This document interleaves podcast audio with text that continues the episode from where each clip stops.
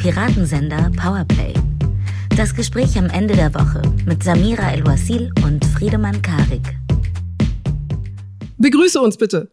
Ja, ich begrüße jetzt. Ich habe keine Begrüßung vorbereitet, deswegen äh, hallo und herzlich willkommen zu Piratensender Powerplay Nummer 124, glaube ich. Samira hat mir erst kurz vorher mitgeteilt, dass ich begrüßen muss heute was eine 50% Chance war. Aber ich bin trotzdem überrascht. Hallo Samira. Hallo, guten Tag. Ja, schön war auch der Sound, den du gemacht hast. Den mochte ich sehr, denn ich glaube, selten wurde Überraschtheit und kurzweilige punktuelle Überforderung derart konzise in einem kleinen Laut zusammengefasst. das habe ich gemacht? In etwa, ja. Das war nicht für die Öffentlichkeit bestimmt. Worüber reden wir heute nicht, Samira? Äh, wir sprechen nicht über den Dalai Lama. Nee, über den sprechen wir nicht. Wir haben viel, viel tollere Themen. Wir wollten schon lange, lange, lange mal über die glorreiche Atomkraft sprechen. Ihr habt es jetzt sicher mitbekommen, ich glaube morgen. Also wir nehmen Freitag auf, 14. April, ich glaube morgen, Samstag, irgendwann jetzt in diesen äh, grauen Apriltagen wird das letzte deutsche Atomkraftwerk vom Netz gehen, ausgeschaltet, zack, Stecker gezogen.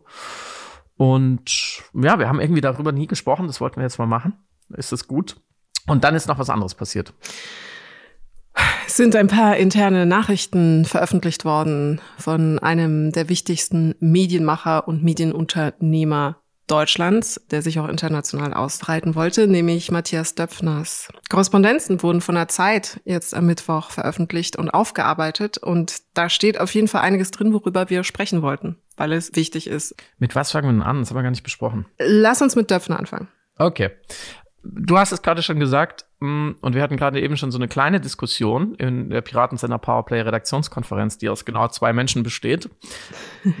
Für alle, die vielleicht diesen Zeittext noch nicht gelesen haben, nur die ganz kurze Zusammenfassung. Da werden ähm, Chat, WhatsApp, wie auch immer, SMS-Nachrichten, also Nachrichten aus äh, Matthias Döpfners Korrespondenzen mit jemand, von dem man nicht weiß, wer oder wer er oder sie ist, ähm, veröffentlicht, eingeordnet in einen Kontext. Und das sind jetzt keine Nachrichten, wann er zum Friseur geht oder was er zum Mittag gegessen hat, sondern das sind äh, einerseits Nachrichten, in denen er jemanden, der wohl für ihn arbeitet, vielleicht eine seiner Zeitungen, äh, zu denen ja die Bild und die Welt unter anderem gehören, versucht zu beeinflussen, indem er zum Beispiel sagt, kann man nicht noch mehr für die FDP tun? Das ist aus dem Wahlkampf 2022.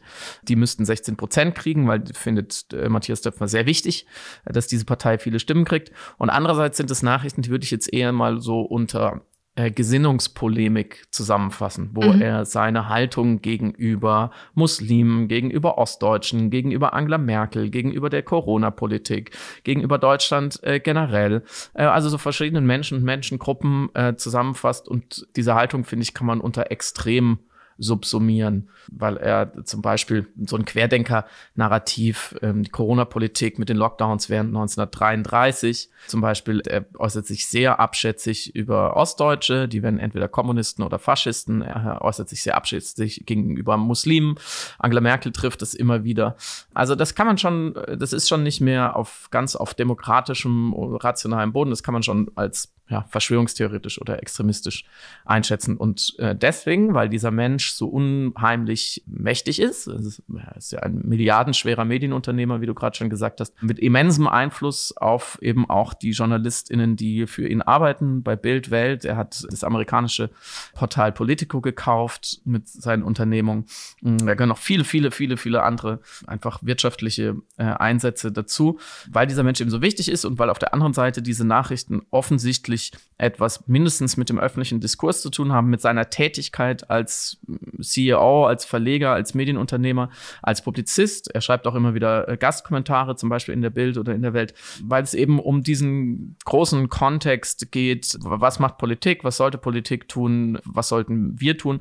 Und dieser Mann, also das weiß man, sehr, sehr, sehr großen Einfluss auch mindestens auf die deutsche Politik hat über seine Blätter. Es geht auch darum, dass er mit Christian Lindner zum Beispiel Abendessen war. Also er hat natürlich auch direkte Kontakte, aber natürlich mit seinen, mit seinen diversen Publikationen einen riesigen Hebel. Wir wissen alle, wie sehr Politiker quer durch alle Lager durchaus auch Politik nach der Bildzeitung machen, vor der Bildzeitung Angst haben, da auch reinschauen, um sozusagen die Stimme des Volkes oder wie auch immer sozusagen so eine ja, populäre Grundstimmung zu erfassen. Also ich, ich würde sagen, man lehnt sich nicht so weit aus dem Fenster, dass man sagt, politisch gibt es kaum einen mächtigeren Mensch in den Medien in Deutschland als Matthias Döpfner. Und deswegen hat die Zeit diese Nachrichten veröffentlicht. Findest du, Samira, als Medienkritikerin, mhm. als Publizistin, das richtig, diese Nachrichten zu veröffentlichen? Ja, ich weiß, es gibt eine Diskussion sozusagen branchenintern oder medienintern, ob es medienethisch ist, eben die privaten Korrespondenzen einer Person öffentlich verfügbar zu machen, wenn klar ist, dass es sich um private Kommunikation handelt. Jetzt handelt es sich meiner Ansicht nach gar nicht um private Kommunikation in dem Bereich, wo tatsächlich MitarbeiterInnen angewiesen werden, bestimmte Inhalte zugunsten einer Partei, beispielsweise der FDP, zu schreiben. Also wenn er offensichtlich jemand von seiner Belegschaft, wir wissen eben nicht, wer es ist, die Nachricht zukommen lässt, kann man noch mehr für die FDP machen. Die sollen 16 mhm. Prozent mindestens kriegen. Dann ist das eine massive Überschreitung der eigenen publizistischen Verantwortlichkeiten. Er nutzt hier seine Macht als Medienschaffender, als Unternehmer eines riesigen Medienkonzerns aktiv aus.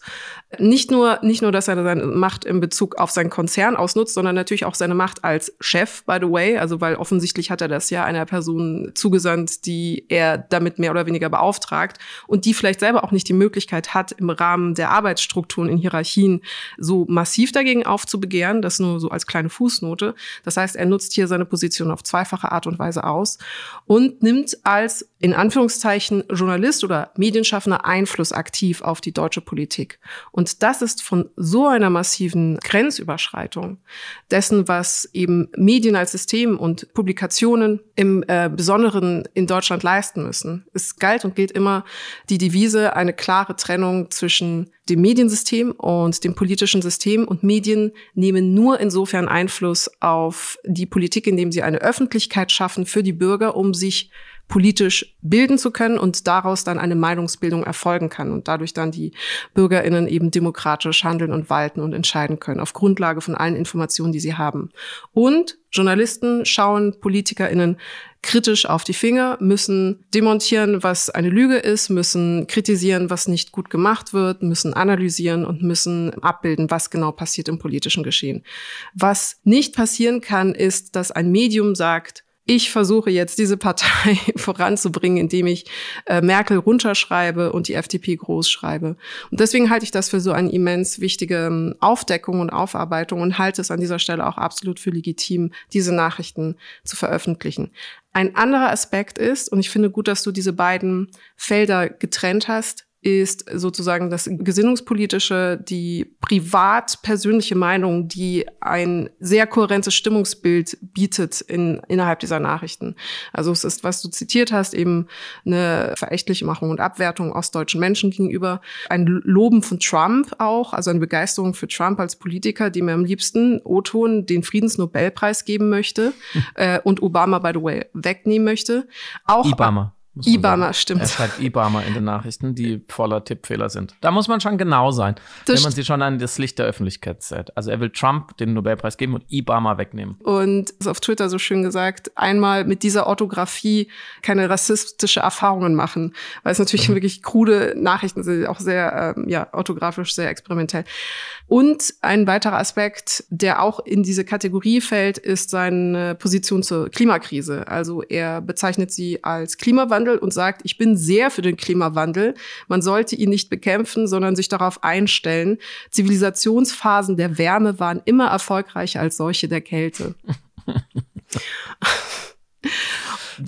Kann sowas auch ironisch gemeint sein? Natürlich, klar. Also es ist, äh, jeder kennt das aus der eigenen Kommunikation, dass man überspitzt und sarkastisch, teilweise auch zynisch schreibt und auch einfach, ja, andere Filter anwendet in der privaten Kommunikation. Aber die Umsetzung sozusagen dann des Blattes, also des publizistischen verlängerten Arms dieser Gedanken, spricht eine andere Sprache, nämlich, dass es gar nicht so ironisch gemeint ist. Also wenn wir uns unabhängig von der Bild jetzt auch eben nochmal Text zur Klimakrise in der Welt anschauen, die nach wie vor eben eine, ja, ich sag mal, sehr orchideale Betrachtung auf wissenschaftlicher Ebene anbieten in Bezug auf die Klimakrise, dann merken wir, dass da auf jeden Fall eine sehr kohärente Linie ist zwischen dem, was Döpfner in seinen Privatnachrichten da kolportiert und dem, was wir dann final in den Blättern seines eigenen Medienunternehmens wiederfinden. Und ebenso wissen wir, dass in der FDP ja auch eben ein oder dass rund um die FDP herum ein Netzwerk aus äh, Klimakrisenleugnenden Beratern BeraterInnen ist, ich mache jetzt BeraterInnen mal in Anführungszeichen, dass also auch das eher eine, wie soll ich sagen, gar nicht mal so unsalonfähige Position ist. Und bei seiner Liebe eben wiederum für die FDP kann man also schon nachvollziehen oder schon davon ausgehen, dass es auf jeden Fall eine gewisse Kohärenz gibt. Das heißt, selbst wenn die eine oder andere Nachricht satirisch oder ironisch überspitzt sein mag, spürt man doch das Durchschimmern eines sehr, ja, in sich organischen Menschen- und Weltenbildes. Wie, wie würdest du das, dieses Menschen-Weltbild beschreiben? Also in, in wenigen Worten. Was ist, was ist dieses, was ist da konsistent?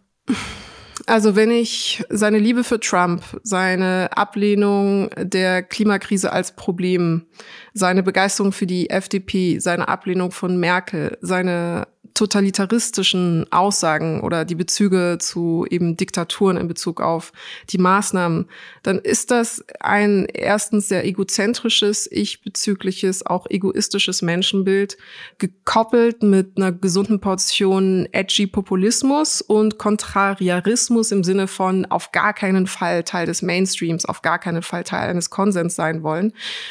Und jetzt könnte man sagen, ist es nicht gut oder eine gute Haltung oder ein Charakter, vielleicht beruflicher Charakterzug eines Journalisten, immer eine innere Kontrahaltung zu pflegen und die auch vielleicht sogar als Arbeitshaltung sozusagen vor sich herzuhalten. Aber diese wird problematisch, wenn sie in die Abwertung von Menschen äh, geht oder wenn sie eben in ethische oder wenn sie nicht das Ziel erreicht, eben einfach guten Journalismus zu betreiben, sondern genau das Gegenteil. Also mein erstes Wort, als ich die Nachrichten las, war in meinem Kopf bornierter Edgelord. Also Edgelord des Todes. Und da hast du mir auch einen sehr schönen äh, Text von Markus Feldenkirchen zugeschickt konterkariert das ja dann aber ganz gerne eben mit dem Habitus des schöngeistig Gebildeten, der eben teure Kunst kauft und sich den Künsten und der Kultur umgibt und versucht natürlich da auch die eigene Präsentation zu elevieren. Ich würde vielleicht noch einen Schritt weitergehen, weil das zwanghafte Dagegensein würde ja bedeuten, dass die geäußerten Positionen nicht wirklich eingenommen werden oder sekundär sind. Mhm.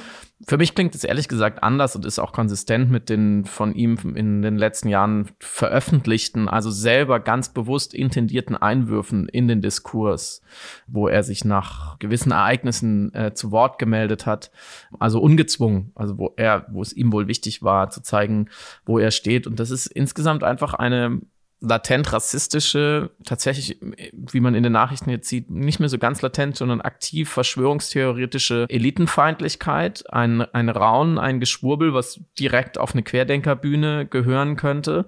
Das ist der Wunsch nach sozusagen einer reinigenden Gegenkraft wie Donald Trump, die so Drain the Swamp mäßig endlich mit dieser liberalen, äh, gefährlichen Merkel-Republik aufräumt. Das ist ja auch in den Bezügen auf 1933 oder auf die DDR, auf den, auf den Stasi-Staat, den er gerne bemüht. Es ist eine Opferpose, die wir sonst wirklich nur von harten Verschwörungstheoretikern oder Rechtsextremen erkennen. Das ist insgesamt ähm, das ist nicht mehr populistisch, das ist schon einen Schritt weiter, weil er gar nicht mehr mit dem Volk argumentiert, sondern nur noch einzelne verfeindete Gruppen und äh, böse Machenschaften gegeneinander in Stellung bringt.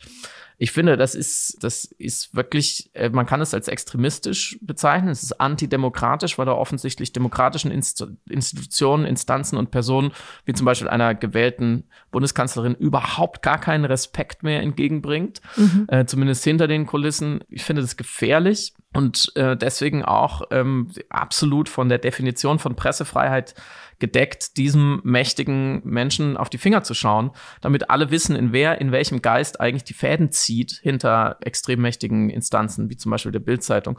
Ähm, und ausgerechnet dem Springer-Chef hier dann vielleicht eine Privatsphäre gönnen zu wollen, dessen halbes Haus von der Übertretung von Privatsphäre routiniert lebt, dessen Geschäftsmodell ist, solche Grenzen nicht zu achten, ist dann fast schon wieder lustig. Ich bin sehr, sehr froh über diese Berichterstattung und über diesen Leak, wo auch immer sie herkam. Man kann ja mit gutem Grund spekulieren, dass der ehemalige Bild-Chefredakteur Julian Reichelt die Quelle ist, weil der natürlich ähm, genau als auch als Empfänger dieser Nachrichten durchaus äh, absolut vorstellbar ist mhm. und Zugang hatte und natürlich auch eine Motivation hatte. Das ist mir ehrlich gesagt in diesem Fall ziemlich egal, weil ich betrachte es dann einfach als Interessierter, in dem Fall trifft der Begriff besorgter Bürger. Ich möchte einfach wissen, was in diesen Leuten vorgeht und was die sich trauen, wenn sie denken, keiner schaut zu, weil ich finde, wir haben guten Grund zu glauben, dass er da nicht der Einzige ist mit dieser völligen Verachtung all dessen, was uns wichtig ist an Werten und an demokratischem Zusammenleben. Und ja, deswegen kann ich ähm, nur hoffen, dass es ein paar mehr Leute dazu bewegt, mit ihm, seinem Konzern und seinen Publikationen überhaupt nichts mehr zu tun haben zu wollen.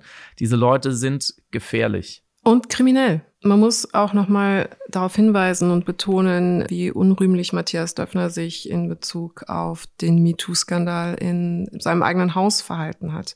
Mhm. Und wie jetzt dann Recherchen des Spiegels ja dann auch herausgefunden haben, zu dem Zeitpunkt, wo er behauptete, eben noch nicht zu wissen, was die Problematiken in seinem Haus sind, schon darüber in Kenntnis gesetzt worden war und trotzdem beschlossen hat, das erstmal zu ignorieren oder zu verdrängen, um natürlich aus machtpolitischen, aber auch ökonomischen Interessen heraus sein Haus zu schützen, was ja kurz vor der Internationalisierung eben in Form von Politico stand. Und deswegen ja, also ich denke auch, dass der Vorwurf oder die Kritik auch insofern nicht greift, als dass dann wirklich die Konsequenz wäre, dass Medien keine Medienkritik mehr treiben, betreiben dürften. Also wer, wenn nicht etablierte Medien als Instanz und als Multiplikator für Kritik an Medien und an Medienschaffende.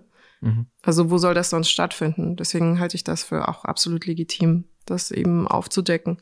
Im Zuge des öffentlichen Kommentierens dieses Sachverhalts fand ich einen Kommentar besonders bemerkenswert im Sinne von interessant, im Sinne von konnte ich überhaupt nicht folgen und würde alle Argumente und alle Aussagen, die da getätigt worden sind, würde Ihnen widersprechen. Es war Deutschlandfunk ein Gespräch mit Nora Bossong, die das eingeordnet hat und eben beispielsweise das Aufbrechen der Privatsphäre, die als schützenswert gilt, auch für Journalisten oder insbesondere für Journalisten im Rahmen des Schutzes der Pressefreiheit kritisiert hatte, was ich eben, was wir ja gerade besprochen haben, was ich überhaupt nicht so sehe. Und ein zweiter Aspekt war, dass sie wiederum verwundert war, dass Menschen sich daran reiben, dass Döpfner versucht, politisch Einfluss zu nehmen.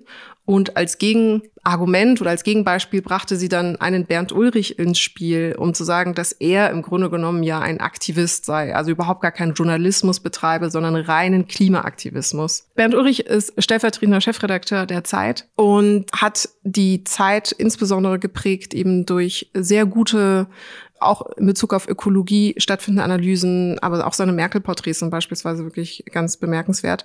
Und ich lese seine Texte immer mit sehr viel Gewinn. Und natürlich kennt man um seine privaten Sympathien beziehungsweise politischen Positionen.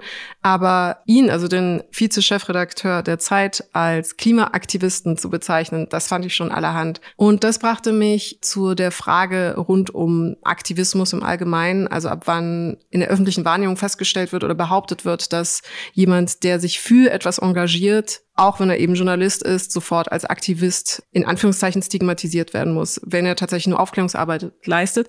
Und ich stelle gerade beim Sprechen fest, dass das die längste Überleitung aller Zeiten ist, weil wir eigentlich auf den Atomaspekt wollten. Deswegen, Friedemann, was hast du morgen geplant? Es geht euch gar nichts an. Sehr viele schöne Dinge. Vielleicht mache ich auch eine Kerze an für die deutsche Atomkraft. Du? Äh, schön, ich finde es ein schönes Symbol, ein schönes Artefakt, eine Kerze anzumachen mhm. für die deutsche Atomkraft. Genau, nein, ich wollte es morgen natürlich auch feiern. Die drei letzten deutschen Kernkraftwerke gehen offiziell vom Netz und damit geht offiziell auch eine Ära zu Ende.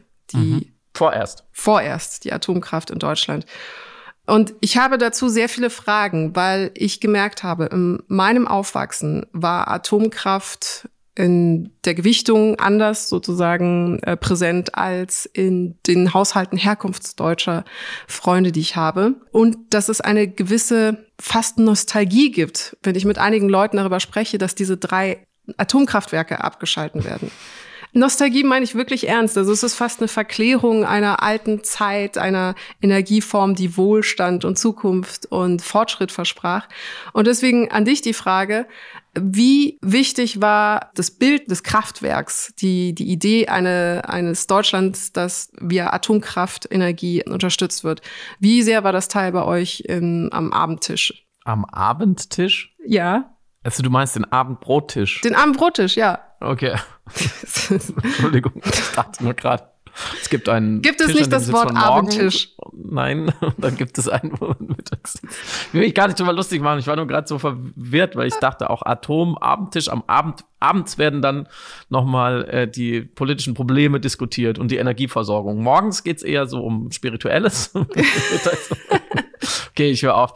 Ähm, gute Frage. Also, es ist, es, es hat was Nostalgisches. Du hast schon recht. Es hat irgendwie, er hat es so einen ganz seltsamen, auch ein bisschen gruseligen Retro-Charme, mhm. oder? Also schon mhm. allein dieses Atomzeichen, mit den, mit den Ringen, glaube ich, oder, oder so die Meiler, ähm, also dieses, die, diese ikonischen, landschaftlich irgendwie auffälligen äh, Gebäude, diese riesigen grauen Dinger, an denen sicher jeder schon mal irgendwo vorbeigefahren ist an der Autobahn oder so. Und jetzt kann man über die Simpsons sprechen, Thomas Simpson tatsächlich in einem völlig erratisch betriebenen Atomkraftwerk, übrigens von einem äh, super kaltherzigen Turbokapitalisten betriebenen Atomkraftwerk arbeitet und ähm, ab und zu irgendwelche Brennstäbeteilchen dann mit nach Hause bringt, aus Versehen.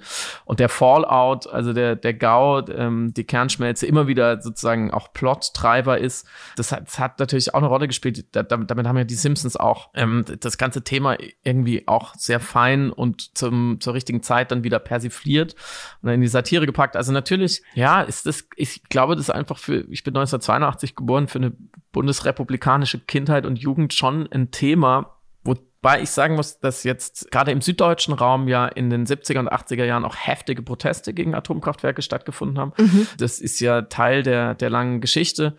Und ich da auch, glaube ich, mal war. Also ich glaube, meine Eltern haben mich, als ich noch sehr, sehr klein war, auch mal auf eine Anti-AKW-Demo mitgenommen. Also es gab ja zum Beispiel in Baden-Württemberg in Wiel sollte ähm, mit YB, YHL, wer es mal googeln will, sollte ein Atomkraftwerk gebaut werden. Wurde dann verhindert tatsächlich von Protesten.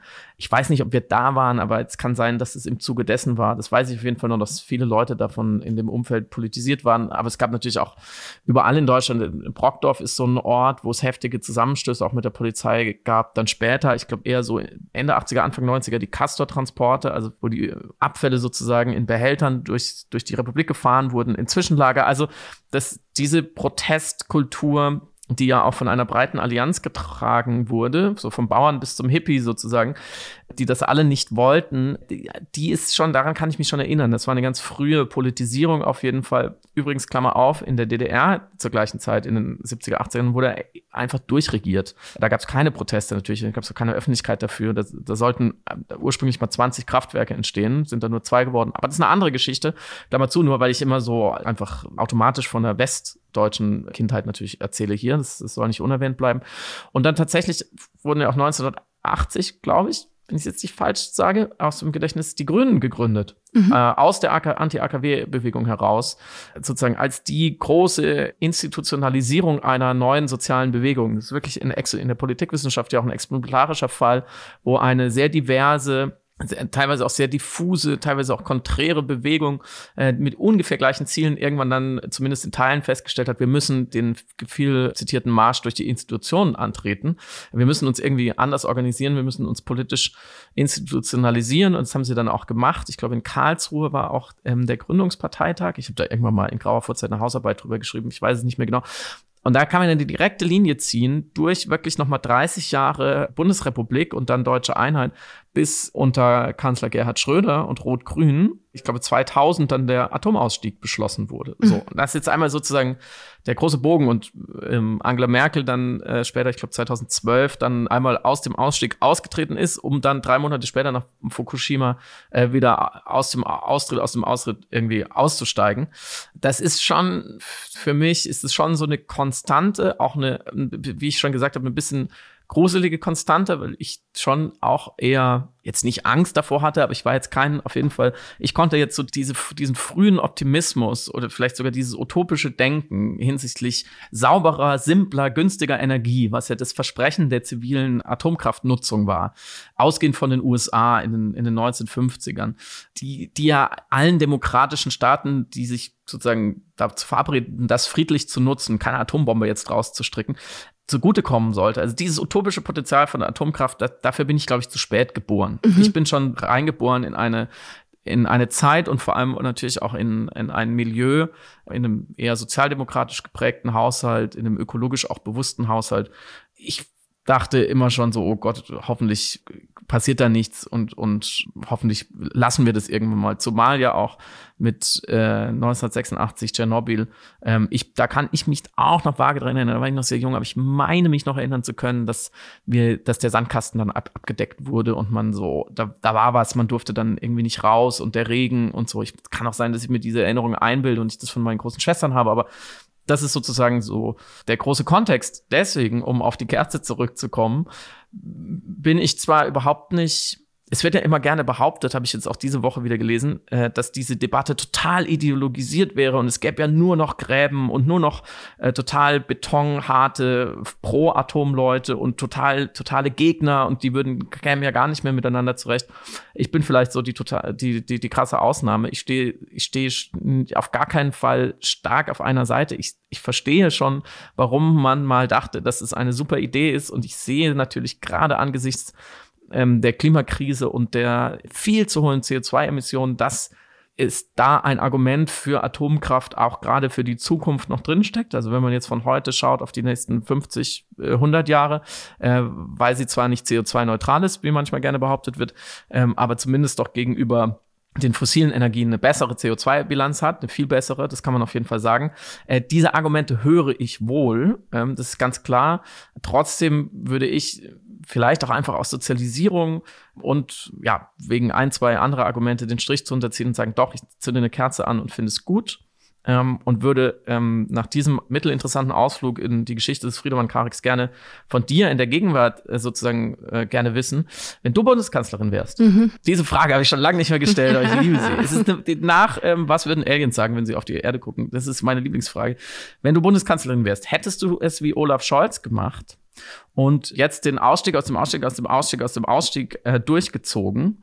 Oder wärst du angesichts Energiekrise und wir machen uns von Russland unabhängig und wir wollen CO2 steuern, vielleicht doch schwach geworden, hättest gesagt, ja, mindestens die drei, die lassen wir noch weiterlaufen? Oder wärst du sogar offen gewesen für Atomkraft im größeren Stil? Fragezeichen. Bevor ich diese Frage beantworte, möchte ich erst das Volk zu Wort kommen lassen, denn oh. das Spiegel hatte im September eine sehr interessante Umfrage in Auftrag gegeben, eine Erhebung eben zur Einstellung zur Atomkraft. Mhm. Und auch jetzt ist noch eine große Mehrheit der Deutschen gegen den Ausstieg aus der Atomenergie. Eine Umfrage des Meinungsforschungsinstituts YouGov im Auftrag der DPA hat festgestellt, dass 65 Prozent der Deutschen sich dafür aussprechen, die Kraftwerke zunächst noch weiterlaufen zu lassen. Also ist nach wie vor der Zustand. Und man muss das natürlich auch immer alles nochmal historisch betrachten, weil was ich sehr schön fand, wie du gerade nachgezeichnet hast, eben wie es den Ausstieg aus dem Ausstieg gab und dann gab es den Ausstieg aus dem Ausstieg aus dem Ausstieg. Und ähnlich verhielt sich das auch in der öffentlichen Wahrnehmung, je nachdem, ob eben ein GAU eingetreten war, eine Katastrophe noch präsent war, narrativ und emotional präsent war, was auch beeinflusst hat, wie die Einstellung der Öffentlichkeit auf Atomenergie insgesamt ist. Also je mhm. näher der GAU war sozusagen, desto größer war die Anti-Haltung in Bezug darauf, was jetzt auch kein wirklich verwunderlicher Zusammenhang ist. Und der Krieg in der Ukraine hat nochmal dazu beigetragen, dass dann plötzlich nochmal andere Energieversorgungsängste in Deutschland reaktiviert worden sind. Dann gab es auch kurzweilig eben Angst vor der Atombombe als solches, was dann sozusagen als thematischer Querschläger irgendwie auch präsent wurde und war. Und das hat beeinflusst, wie die Einstellungen der Deutschen insgesamt jetzt gerade oder zumindest im September zum Zeitpunkt dieser Erhebung waren. Mhm. Es war nämlich so, dass 78 Prozent der Befragten sich dafür ausgesprochen haben, die restlichen Werke noch bis Sommer 2023 weiterlaufen zu lassen. Mhm. Also die Variante, die in der Politik als der sogenannte Streckbetrieb diskutiert wurde. Und tatsächlich haben 67 Prozent sogar befürwortet, dass die AKWs noch weitere fünf Jahre am Laufen gelassen werden. Noch fünf Jahre. Mhm. Obwohl vorher eine klare Positionierung gegen die Verlängerung von Atomkraft war oder gegen Atomkraft als eben energetische mhm. Versorgung. Und die Frage, ob Deutschland aufgrund der Energiekrise sogar neue Atomkraftwerke bauen sollte, haben 41 Prozent tatsächlich mit Ja beantwortet. Mhm. Das ist, also was ich auch bemerkenswert fand, weil es nicht das spiegelt, was ich zumindest in anekdotischer Evidenz empfand, erfuhr, sah, las äh, und auch nicht in meinem Medienmenü sozusagen so gespiegelt gesehen habe. Aber dass tatsächlich fast jeder Zweite sagte, ja, man sollte noch ein paar Atomkraftwerke bauen, das hat mich tatsächlich überrascht. Deswegen hat mich auch deine Sozialisierung interessiert in Bezug darauf, weil ich glaube, das spielt auch einen immensen Einfluss. Also es gibt ja die sogenannte Generation Pausewang äh, in Bezug auf das äh, Buch Die Wolke, welches ja dann eben eine narrative Übersetzung war der Ängste, die mhm. äh, in Bezug auf Atomenergie da waren, in Bezug auf Tschernobyl äh, insbesondere dann. Und diese Ängste die politische Haltung mitgeprägt und geformt haben. Und ein weiterer Fanal war dann natürlich eben Fukushima, wobei schon vorher die, die Meinungen und Haltungen in Bezug auf Atomenergie negativ, also runterging insgesamt. Das heißt, das war nur ein Verstärker oder Beschleuniger und hat dann ja auch eben Angela Merkel mehr oder weniger gezwungen, politisch zu handeln diesbezüglich. Und ich glaube, das wurde dann auch in der Bevölkerung gutiert, zumindest was man aus der Empirie ablesen kann. Und wenn du mich jetzt fragst, ob Frau ich Scholz, ich wollte gerade unterbrechen, ja. sagen, kommen Sie bitte zur Antwort zurück. Ich glaube, auf einer politischen Ebene tatsächlich, also die Ressourcenebene oder die energetische Ebene ausgeklammert, wo eben die meisten ExpertInnen sagen, das geht auf. Zum Beispiel Claudia Kempfert, die gesagt hat, sind überhaupt nicht darauf angewiesen in irgendeiner Form und wir können das ausgleichen, aber es muss natürlich äh, dafür gesorgt werden, dass erneuerbare Energien besser ausgebaut werden. Und es ist ein Problem eben, dass fossile Energien nach wie vor so dominant sind. Auf einer politischen Ebene, glaube ich, ist es gut, den Ausstieg jetzt abzuschließen weil ein weiteres Verschieben oder ein weiteres Hinaustügern aus welcher Argumentation auch immer, also die kann absolut valide und gut argumentiert sein, aus Perspektive des Bürgers oder der Bürgerin inkonsequent oder inkohärent wirken muss, glaube ich. Also ich glaube tatsächlich für einfach die eigene politische Integrität, da, das zu machen, was man auch ankündigt zu machen und was beschlossen wurde und was man vorhat zu machen, halte ich das für sinnvoll, es eher so zu handhaben, halte ich es eher für sinnvoll, ja. Wow. Oh wow, das war die ausweichendste Antwort, die man sich nur vorstellen kann. Wirklich? Ich würde so machen, weil es ist ja besser, Dinge so zu machen, wie man sie machen wollte. Ja, aber ich wollte erklären, äh, ja, aber ich begründe das natürlich also mit der politischen Kommunikation und ich mit der, mit der Vertrauensbildung in der Bevölkerung, was ja nicht unwichtig ist. Ja, aber damit ziehst du dich inhaltlich komplett, machst du dir einen komplett schlanken Fuß. Finde ich, ich, gar meine, nicht. Das, ich, find, ich meine, mit, bei aller Liebe, aber das ist ja nur, ja, die anderen haben es beschlossen, deswegen würde ich es jetzt nicht rückgängig machen, weil sonst verliert man ja Vertrauen. Das gilt nicht, Samira. Ich finde das wirklich, wirklich wichtig. Ich finde das nach, Aber was, na, auch wenn jetzt drei Jahren Pandemie finde ich es schon äh, auch einen relevanten Faktor, Vertrauen in der Bevölkerung nicht zu verlieren als regierende Person, ja. Okay, und wenn es diesen Ausstieg nicht gäbe und du könntest völlig frei entscheiden? Als Bundeskanzlerin? Ich müsste diesen Ausstieg gar nicht erst machen, weil ich schon vor 20 Jahren auf erneuerbare Energien gesetzt hätte. Ah, sehr gut. Das wollte ich hören. Also das ist, das ist ja auch ein Problem, was wir vielleicht, ja klar, natürlich diskutieren könnten. Also, oder anders, dass wir diskutieren müssen, weil bis jetzt einfach der Ausbau erneuerbarer Energien so lange nicht nur verschleppt und verschlafen, sondern blockiert wurde, aktiv blockiert. Übrigens auch von der Atomlobby, by the way. Und dementsprechend diskutieren wir leider ein Problem, was Grunde genommen eine Konsequenz aus einer falschen Politik von 20, 30 Jahren ist. Deswegen, Voll. klar. Ja, also damit, danke. Ich habe dich deswegen so gequält, weil ich wollte ein sozusagen sachliches, inhaltliches Argument und ich habe schon gespürt, du bringst genau das, was mir auch am wichtigsten ist, was ich, was ich tatsächlich von übergeordneter Wichtigkeit finde, dass alle, also dass allen ja klar sein muss, dass die, die zukunftsfähigste auf langfristig auch einfach finanziell günstigste, aber auch was, was sagen, ökologische Externalitäten, Kosten angeht, günstigste Art, uns mit Energie zu versorgen, sind die Erneuerbaren. Da gibt es überhaupt gar keine Diskussion, die ja deswegen noch längst nicht 95 Prozent unseres Energiehaushaltes besorgen, weil das ist inzwischen schon immer mehr gelöst. Sie, sie natürlich nicht, nicht gewisse Lastspitzen abfedern konnten und einfach in Deutschland man mit Wind, Wasser und, und, und Solar nicht, nicht den ganz großen Batzen machen kann. Da werden die, die Systeme jetzt immer effizienter und smarte Netze und so. Aber das ist, das ist halt alles technologische Hürden, die hätte man schon irgendwann genommen. Das größte Problem ist die Profitabilität, dass, dass diese Energien immer relativ teuer waren. Und das ändert sich jetzt gerade. Die Projektionen sind relativ einfach. Es wird mit Abstand die günstigste Energieform. So. Und da müssen wir unbedingt noch viel schneller hin, weil wir es halt so lange verschlafen haben. Und ein Grund dafür, dass wir es so lange verschlafen haben, nicht verschlafen wollte ich nicht mehr sagen, sondern äh, einfach nicht, nicht gemacht haben, wie du richtig gesagt hast, sind eben auch diese anderen Energiequellen und diese anderen Industrien. Übrigens, die Atomenergie, also der, der Strom, der Atomstrom wäre in Deutschland niemals, niemals, niemals, niemals wirtschaftlich sinnvoll gewesen, ohne staatliche Subventionen. Klammer auf, Klammer zu. Und Christian Lindner hat es dann auch äh, vor einem guten Jahr ähm, auch dann mal gesagt, hat gesagt, es ist eine, eine, Technologie, die ist nicht profitabel, die versichert niemand, äh, ohne staatliche Garantien gäbe es die gar nicht und wird es die auch nicht geben. Warum soll ich als Marktwirtschaftler da überhaupt mit weitermachen? Deswegen ist jetzt ein bisschen lustig, wenn die FDP so tut, als gäbe es mit ihr noch Atomkraft. So ein bisschen so eine, so eine opportunistische Debatte. Aber anyway, das ist, darauf, darauf wollte ich hinaus. Jedes, jede, jede bisschen Wattstunde äh, Atomenergie bedeutet nicht aus Erneuerbaren. Und da wir ja unbedingt, unbedingt, unbedingt ganz schnell in die Erneuerbaren jetzt endlich hinwollen, ähm, fände ich es auch genau den, den falschen Grund. Und ich finde auch die Argumente, jetzt nochmal darüber nachzudenken und warum die Debatte nochmal hochgekocht ist, auch, die, die kann man ganz kurz einmal sozusagen durchgehen. Also, dass dann behauptet wird, ja, es wäre ein deutscher Sonderweg, das stimmt einfach nicht. Es gibt sehr viele Länder auf der Welt, zum Beispiel auch Dänemark, ein Nachbarland, was überhaupt nicht auf Atomenergie sitzt. Daneben, sage ich mal, unsere Nachbarn, die Franzosen, die noch äh, stark auf Atomenergie setzen mit 56 äh, Kraftwerken, die haben riesige Probleme, unter anderem, weil sie einfach nicht mehr genug Wasser in den Flüssen haben durch Klimakrise, um die zu kühlen. Und jetzt, will ich mal sagen, also eine Technologie, die uns mit Energie versorgt, äh, die aber große Hitzerisiken birgt, wo man sehr viel kühlen muss, in einer sich erwärmenden Welt mit immer weniger Wasser hm, vielleicht nicht so eine richtig gute Idee.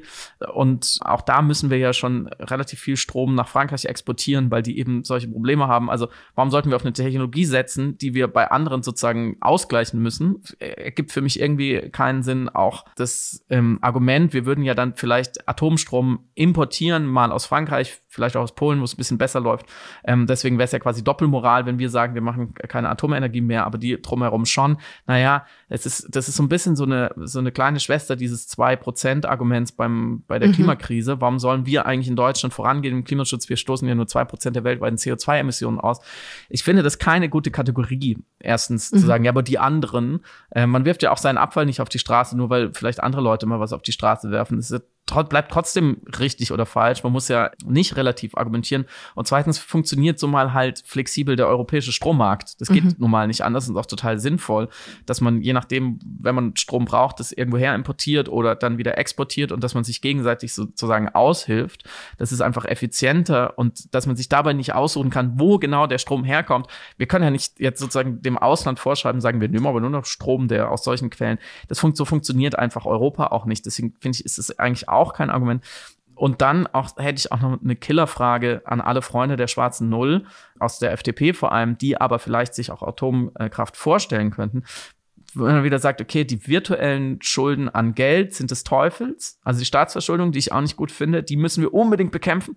Aber diese relativ greifbar gefährlichen Brennstäbe, von denen wir immer noch nicht wissen, wo wir sie unterbringen sollen, die ja in den Kassotransporten, in den Behältern immer noch liegen übrigens, in den Zwischenlagern, weil wir immer noch keine Endlager haben, weil auch niemand diese Endlager im Vorgarten haben will, die dürfen wir dann kommenden Generationen äh, hinterlassen, Klammer auf, genauso wie die ganzen Klimaschäden, Klammer zu. Hm, passt irgendwie auch nicht ganz zusammen. Und da habe ich noch mein letztes Argument, das war mir auch nicht bewusst. Das habe ich mir so ergoogelt, was ich auch mal wieder interessant finde, dass es, dass es nicht viel breiter diskutiert wird. Äh, Gerade der allergrößte Teil des Urans, was gebraucht wird für Atomkraftwerke, also natürlich, es gibt waffenfähiges Uran, es gibt Uran für zivile Nutzung, wobei die technologischen Unterschiede sind ja gar nicht so riesig, aber das ist jetzt eine andere Diskussion, davon habe ich auch keine Ahnung. Aber das Uran, was sozusagen in Atomkraftwerken in Europa verbaut wird, vor allem, glaube ich, in, in Tschechien und eben in Frankreich, überall da, wo jetzt neu gebaut wird, kommt zu größten Teilen aus. Was denkst du? Mm, ich habe nicht mal einen Verdacht. Russland. Ach. Ja. Und deswegen sind auch russische Uranlieferungen, also alle Schiffe, die für die zivile Nutzung Uran nach Europa bringen, aus allen Sanktionen ausgenommen. Oh. Weil sonst würde hier überhaupt nichts mehr funktionieren. Das finde ich ist schon ein gutes Argument, sich davon zu verabschieden. Das ist ein sehr gutes Argument. Was ich mich nach der Betrachtung der mythischen Aufladung der Atomenergie gefragt habe, von der ich gar nicht so wusste, dass sie da ist, bis ich dann angefangen habe, mich ein bisschen mehr auch mit der popkulturellen Abbildung auseinanderzusetzen. Also du hast schon die Simpsons genannt, aber es gibt natürlich der Klassiker schlechthin eben von Pausewang die Wolke. Mhm. Ich habe von sie ja erwähnt als generationsprägend in ihren Erzählungen. Dark war jetzt eine sehr neue Iteration davon, weil Dark natürlich auch funktioniert hat weil es zwei sehr deutsche Urmotive zusammengebracht hat oder eigentlich drei, nämlich eine German Angst, der deutsche Laubwald, wichtiger Faktor ist Regen und mhm. eben ein Atomkraftwerk, was Dreh- und Angelpunkt dieser ganzen Zeitreisegeschichte schlussendlich ist. Und auch dramaturgisch sehr interessant vermengt und verwoben ist mit den inneren Veränderungen der Protagonistinnen, aber eben auch mit so apokalyptischen Denken schlussendlich. Und ich hatte mich gefragt, trotz dieser Retrostalgie, die der Atomenergie innewohnt, dieser fast Helmut Kohl-Haftigkeit oder Merkel-Haftigkeit, hat es ja so eine positive Konnotation bei genügend Menschen, um zumindest bei einer Befragung zu sagen, äh, ne, jeder zweite, ich glaube, es sollte fortgesetzt werden. Trotz der Argumente, die du auch gerade genannt hast, die ja auch Teil des mhm. kollektiven Bewusstseins sind. Meine Frage jetzt an dich als Spin-Doktor und PR-Berater der Wirklichkeit. Nee, deiner. Ich bin nur, wenn, ich bin, kann nur dich beraten als, als Bundeskanzlerin. Wie kriegt man dieses Wohlgefühl, dieses heimatliche Wohlgefühl, diese kleine, schöne Mischung aus German Angst und so teutonischer Fortschrittssicherheit übertragen auf erneuerbare Energien. Also wie kriegt man erneuerbare Energien ähnlich emotional und mythisch aufgeladen, dass Menschen sagen, ich hänge irgendwie daran.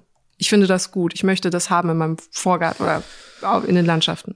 Was würdest du daraus auch als Romancier vielleicht, als Geschichtenerzähler spinnen, um diese positive Konnotation zu ermöglichen? Keine Ahnung. Manchmal habe ich echt das Gefühl, wenn es nicht gefährlich ist und eigentlich widersinnig, und von turbokapitalistischen Interessen geleitet, dann finden es die Leute einfach nicht gut.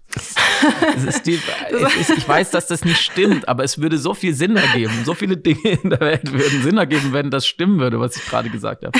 Es muss irgendwie auch ein bisschen gefährlich und kaputt und äh, autodestruktiv sein. Ja, stimmt. Die Öllobby ist ja die größte Umweltbewegung der Welt. Ja, also ja. weißt du, weißt du, diese, diese Merchants of Doubt oder Death, je nachdem. Also diese, diese vermeintlich seriösen Herren mit den Aktenköfferchen, die in regelmäßigen Abständen sozusagen äh, sich an die Gesellschaft wenden, sagen, den Aktenkoffer aufmachen und da scheint es so raus und sagen, hier ist die Lösung. Ihr müsst es uns nur abkaufen, vertraut uns. Manchmal habe ich das Gefühl, dass der, dass der Mensch als erzählender Affe auch belogen werden will. Und das ist auch eine regressive, fast libidinöse Lust auslösen kann, wenn ich weiß, ich werde mal wieder übers Ohr gehauen, mhm. aber immerhin, ich, ich bin, will dann immerhin bei den Bösen dabei sein. Weißt du, ich will dann, wenn ich den, dem Lügner glaube und ihm hinterherlaufe, dem Verführer, dem, dem Verkäufer, dann, dann gehe ich wenigstens zusammen mit ihm unter. Wenn ich mich dagegen stelle, muss ich, bin ich in einer, auf einer Art psychologisch schwierigeren Situation, weil dann muss ich dagegen argumentieren. Dann muss ich sagen, nein, nein, meine Herr, Sie verkaufen uns hier die Atomkraft als die Lösung aller unserer Probleme. Aber was ist denn mit den Brennstäben? In dem Moment bin ich involviert, engagiert und mache mich äh, verletzlich. Wenn ich aber mit der Mehrheit, mit einer Strömung, mit einem, vielleicht auch einer Elite, äh, mit einem Spin, mit einem gesellschaftlichen Momentum in eine Richtung laufe, die, von der ich vielleicht schon weiß, es ist nicht die schlauste und irgendjemand wird dafür bezahlen, dann kann ich immer noch darauf setzen, ja, aber vielleicht bin ich dann schon tot. Oder dann, vielleicht bin ich dann schon reich und die Armen leiden eher drunter. Oder vielleicht wohne ich dann woanders und da, wo die Reaktoren in die Luft fliegen, da bin ich nicht. Also, verstehst du, was ich meine? Ich mhm. glaube, es gibt so eine, eine Lust an der heiklen Entscheidung. Mhm, ich verstehe, ja. Das ergibt tatsächlich leider sehr viel Sinn. Ich muss an dieser Stelle, das es tut mir leid, liebe HörerInnen, ich muss einen sehr abstrusen Exkurs wagen. Mhm. Friedemann, stick with me, um deinen Punkt zu belegen, deinen Punkt dieses, dieses lustvollen Masochismus am getäuscht werden. Mhm. Ich habe im Zuge privater Entdeckungen mich sehr viel mit Neurotransmittern auseinandergesetzt, nochmal die letzten Wochen und der biochemischen Verfasstheit des Gehirns und was dazu führt, dass wir funktionieren, wie wir funktionieren, warum wir funktionieren, mhm. warum wir manchmal nicht funktionieren. Und ein wichtiger Faktor ist, den haben wir auch in den erzählenden Affen ausgiebig dargelegt, ist Dopamin als Motivations- und Antriebshormon, das dazu führt, dass Informationen auf organisierte und gebündelte Art und Weise zwischen äh, den Synapsen vorantransportiert werden. Mhm. Wenn man dieses nicht hat, dann führt das zu einer Desorganisation der Reize. Das heißt, man hat erstens keine Hierarchien in den Reizen und dann auch eine Reizüberflutung Reizüberflutung. Und das führt wiederum dazu, dass das Denken nicht so organisiert wird, dass man Einheiten hat, sondern man denkt dann irgendwie alles Mögliche gleichzeitig, weil Gedanken nicht zu Ende gedacht werden, weil sie unterbrochen werden von neuen mhm. Gedanken, während man sie denkt. Und ein Faktor, der das es wird, es wird gleich Sinn ergeben. ich verspreche es. Ein Faktor, der einen niedrigen Dopaminspiegel als Konsequenz hat, ist ein schlechtes Zeitempfinden, weil man nicht mehr antizipiert so richtig, wie lange man, wie viel Zeit man braucht für einzelne Aufgaben. Das heißt, man hat vielleicht nur fünf Minuten Zeit und denkt, man schafft aber in diesen fünf Minuten, mhm. was das eine Stunde normalerweise benötigen würde. Aber man hat gar nicht die Fähigkeit, so voraussichtig zu planen, sondern ist immer in einem Zustand des gegenwärtigen Verhandelns der Wirklichkeit und Umgangs dessen, was äh, von außen passiert. Und dementsprechend sind Personen, die einen niedrigen Dopaminspiegel haben, überdurchschnittlich häufig zu spät. Aber. Sprichst du gerade von dir selber? Auch, ja, leider. Aber ein Faktor, warum diese Personen auch überdurchschnittlich oft zu spät sind, ist nicht nur die Nichtfähigkeit, Zeiteinheiten korrekt zu denken und einzuschätzen und zu bewerten, sondern weil der Stress, zu spät zu sein, ihnen auch einen kleinen Dopamin-Kick gibt, mhm der bedingt, dass sie sich trotzdem besser fühlen, wenn sie zu spät sind und im Stress irgendwo hinlaufen und total außer Atem in den Bus springen oder in den Termin reinstürmen. Denn der Zustand, den sie hätten, wenn sie einfach ganz normal, relaxed, pünktlich an dem Ort ihrer Destination wären. Mhm.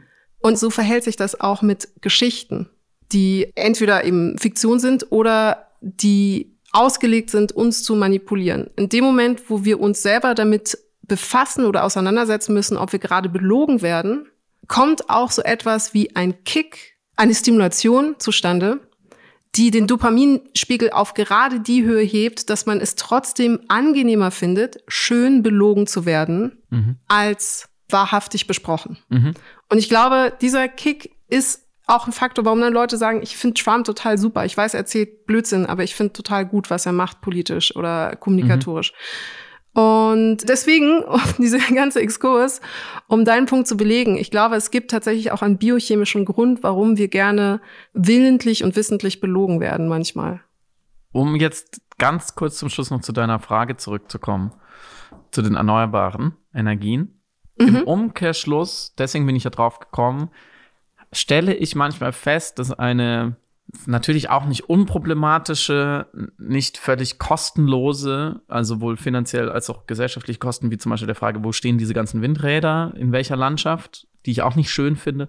Eine Energiequelle, eine gesellschaftliche Lösung für ein großes Problem, die aber trotzdem ja auch schon in ihrer sozusagen, in ihrem philosophischen Kern, wir nutzen eine Energie, die immer wieder vom Himmel fällt äh, und die immer wieder sich von alleine regeneriert, deswegen regenerative Energien, gegenüber all den anderen, die ausbeuterisch sind, dass die einem tief gelernten, extraktivistischen menschlichen Weltbild widerspricht, dass wir uns quasi unwohl fühlen mit einer Lösung, die eine echte Lösung sein könnte, weil mhm. wir das gar nicht mehr gewöhnt sind als Gesellschaft, dass etwas auch unerschöpflich sein kann und trotzdem richtig, weil wir so in Verteilungskämpfen sind und so in Versorgungsfragen geschult, dass wir da keinen so guten Zugang mehr finden. Denn eigentlich müsste ja einfach die Frage gesellschaftlich völlig klar sein. Dass man sagt, ja komm, die Probleme, die lösen wir jetzt, die überwinden wir jetzt und dann, dann leben wir von dem, was, was die Welt uns bietet, ist doch super. Und irgendwie haben wir das, hatten wir das vielleicht noch nie und haben wir es nicht verlernt. Deswegen habe ich leider keine Antwort auf deine Frage und ähm, würde sagen, das geht nur, da geht nur Learning by Doing. Man muss es machen und wenn es dann gut ist und die Leute merken, hm, das funktioniert irgendwie, dann ist die Frage erledigt. Ja, ich glaube auch, ich glaube, das ist ein wesentlicher und wichtiger Faktor. Wir haben letzte Woche über die, die eigene Politisierung durch die Wirklichkeit gesprochen. Und im Grunde genommen war auch hier das ein Faktor, die Wirklichkeit hat Fakten geschaffen wie Fukushima und dann ein politisches Handeln erforderlich gemacht seit oder hat auf jeden Fall mitbedingt. Und ähnlich verhält sich das, glaube ich, mit den erneuerbaren Energien. Also wir haben derzeit, das sagte zumindest Claudia Erkempfert, und das fand ich interessant als Zahl, 10 Gigawatt Windstrom in einer Genehmigungsschleife. Und sobald eben neue Anlagen genehmigt und gebaut werden, hat Deutschland auf einen Schlag dreimal so viel Kapazitäten zur Verfügung, wie die letzten Atomkraftwerke derzeit noch produzieren mhm. schlussendlich. Und wenn das einmal eingetreten ist, hat das so eine Selbstverständlichkeit und Normalität, dass man sich fragt, warum es jemals irgendwie anders war oder warum das überhaupt kritisiert oder in Frage gestellt worden ist oder warum es überhaupt eben diese Verklärung und dieses fast nostalgische Hängen an bestimmten Formen und mhm. ja, auch nicht mal Kulturtechniken, aber bestimmten Formen zu existieren gab. Vielleicht ist es auch manchmal einfach so banal wie eine Binse, aber Gewohnheit. Ja. Es ist ja in der. Es war ja schon immer da.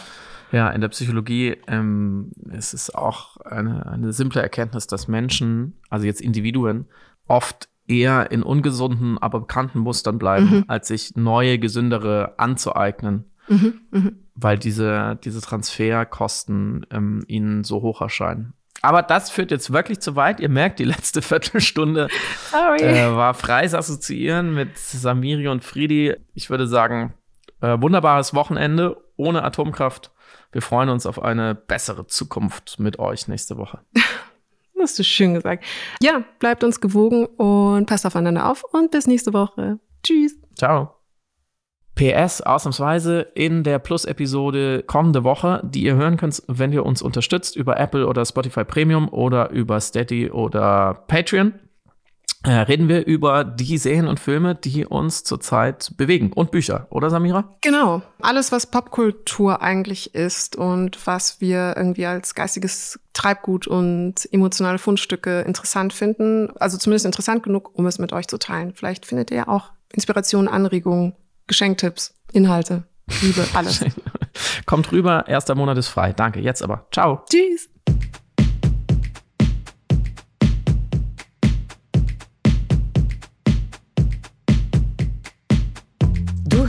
Piratensender Powerplay. Das Gespräch am Ende der Woche mit Samira El-Wasil und Friedemann Karik. Piratensender Powerplay ist eine Produktion von Stereotype Media in Kooperation mit Yam Yam, der unsichtbaren Tupperbox für den diskreten Foodie. Du möchtest Yam Yam zwei Wochen lang kostenlos testen? Abonniere diesen Podcast überall und gewinne gutes Korma. Bon Appetit!